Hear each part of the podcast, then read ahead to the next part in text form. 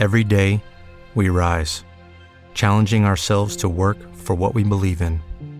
At U.S. Border Patrol, protecting our borders is more than a job, it's a calling. Agents answer the call, working together to keep our country and communities safe. If you're ready for a new mission, join U.S. Border Patrol and go beyond. Learn more at cbp.gov/careers.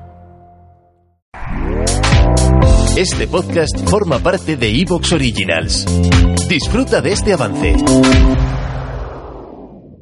Bienvenidos a Cátedra de Fútbol. Es contigo, querido fanático. Te quería hablar de este programa y de lo mucho que agradecemos que nos escuches. Te quería recordar que una manera de mostrarnos tu apoyo es suscribiéndote al podcast en tu plataforma de podcast favorita. Así que ya sabes, síguenos y escríbenos en Instagram y Twitter como Cátedra de Fútbol y en Facebook como Cátedra de Fútbol Podcast. Y ahí te mantendremos al tanto del capítulo como vayan saliendo. El tema de hoy es el arbitraje. Aquí vamos con la cátedra. Una necesita Alves. Boyan estaba. La bajetó. Le quedó largo. Pifió. Messi la tiene. Messi, Messi, Messi. Ahí está Iniesta.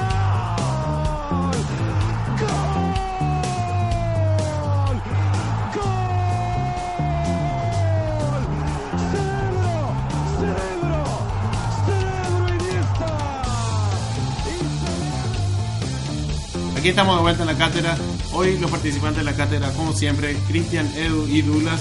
¿Cómo anda muchachos? ¿Cómo está Cristian? Todo bien, listo para este hermoso programa. Sí, la- el tema de hoy a mí me encanta. Yo elegí el tema y sí, algo que siempre queremos discutir. Edu, ¿qué tal? ¿Todo bien? espectacular. Ya no puedo esperar para decir un poco sobre lo que referí de este, de este deporte. Sí, y Douglas, ¿todo bien vos? Sí, listo para dar mis opiniones acá. Tengo unas cuantas cosas de decir sobre el tema. Equivocadas las opiniones de Douglas. No, nada que ver, nada que ver. Claro, claro. Y bueno, vamos antes de empezar con el, con el tema del día, vamos a hablar con, eh, vamos a irnos a nuestras secciones habituales. Empezamos con hoy en la historia que nos trae Edu. Hoy en la historia, Brasil y Chile jugaban un encuentro en 1956, marzo 1 de 1956. Brasil le ganaba a Chile 2 a 1 y este encuentro era ah, eh, en participación al Campeonato Panamericano de Fútbol. ¿Ustedes alguna vez escucharon de eso? No, El nunca. Panamericano de fútbol. He escuchado la Copa América, ponle Panamericano. Bueno, un torneo que no mucha gente obviamente eh, sabe de esto porque solamente pasaron tres torneos, Tres ediciones. tres ediciones. sí. ¿Qué año? El, bueno, les, les leo. En el Campeonato Panamericano de Fútbol fue una justa oficial similar al Campeonato Sudamericano de Selecciones, que ahora se le llama, que es la Copa América. Con la diferencia de que abarcó a los países de toda América. Solo se efectuaron tres ediciones en formato de cuatrienio. En 1952, 56 y 60. O sea que era como la Copa Centenario que acaba de pasar, que era toda América. que me, Sí. que me encanta, no sé por qué no se hace más, Sí. pero bueno. En 1946 se formó la Confederación Panamericana de Fútbol con el objetivo de unificar las tres confederaciones del continente americano en aquel momento, la Comebol, la NAFC y la CCCF. La NAFC era Norteamérica y la CCAF era Centroamérica. El campeonato panamericano fue, su torneo más fue el torneo más importante de esa confederación panamericana y fue el primer campeonato que, que unió a las selecciones de toda América, hecho que no se repitió hasta 1993, cuando se invitó a participar a equipos de la CONCACAF en la Copa América de aquel año. Eh, hubieron, obviamente, tres ediciones y hubieron tres campeones, que fueron Brasil en el 52, Brasil en el 56 y Argentina en el 60. Las sedes en el 52 fue Chile, en el 56 México y en el 60 Costa Rica. Muy, muy interesante. Siempre me gustó a mí. Yo, a mí, por lo menos, la Copa Centenario me encantó. Sí. Yo sé que, que- que la cantidad de equipos crece mucho si es que se le incluye a Centroamérica y a Norteamérica.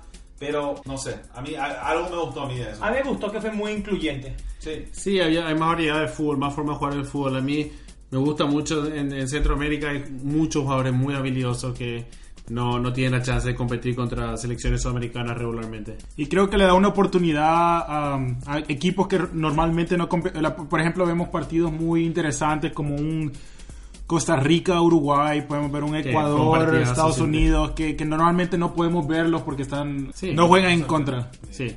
Edu, viendo la forma de clasificarse y la forma del torneo, me di cuenta que era una liguilla, no era clasificatoria a, a modo de eliminación. ¿Pero había final o no? Solo No, liga. Solo liga. Ese Ah, año buenísimo. ganó Brasil, primer lugar con 9 puntos. Argentina le seguía con 7.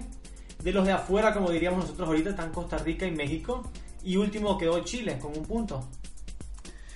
Sí, yo, yo creo que una idea interesantísima en realidad, pero hoy en día no, no, no valdría la pena juntar, ¿cómo se dice? Unificar las confederaciones porque los países más chicos pierden la oportunidad de participar en el mundial. Yo creo que el fútbol así no, no crece tanto.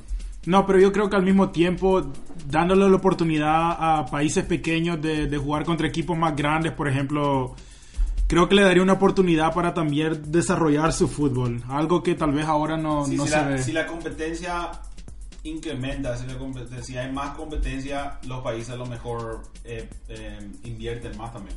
Es como el, el- el mismo ejemplo de antes en, en Sudamérica, eran dos grupos, do- dos grupos Sí. de clasificación y ahora son todos contra todos. Entonces hace también que el juego sea más, Sí, pero más entretenido también. Paraguay juega contra Argentina y Brasil hace 100 años y todavía jugamos el pelotazo. Todavía nadie para la pelota. Bueno, pero ese es un caso específico que es Paraguay. Pero ahí, como se dice, la mona se vista de seda, siempre mona se queda. Ey, no, no somos monos tampoco. No, no, no, nada que ver. Bueno, ¿les quieren que le hable del equipo del día? Sí, Cristian, en la segunda sección del día nos la trae Cristian, el equipo del día. Bueno, mi gente, hoy les traigo al Pohan Steelers de la primera división de Corea, equipo fundado en 1973, que juega en el estadio Steel Yard, fundado en el 90 con una capacidad de 17.000 personas. El equipo es muy nuevo y es porque la liga también es muy nueva, fundada recién en 1983. Se llamaba la Superliga Coreana y ahorita se llama la K-Liga 1. El Sí, en FIFA, en FIFA, en el juego FIFA está. Nada más en FIFA nosotros vemos este equipo. Sí. Sin insultar. Y ahora en cátedra de Y ahora en cátedra de fútbol. Cátedra te instruye y te educa, te prepara por un mejor futuro. Bueno, el Poja ha ganado cinco veces la liga en el 86, 88, 92, 2007 y 2013. Y han quedado segundo cuatro veces. Y el dato...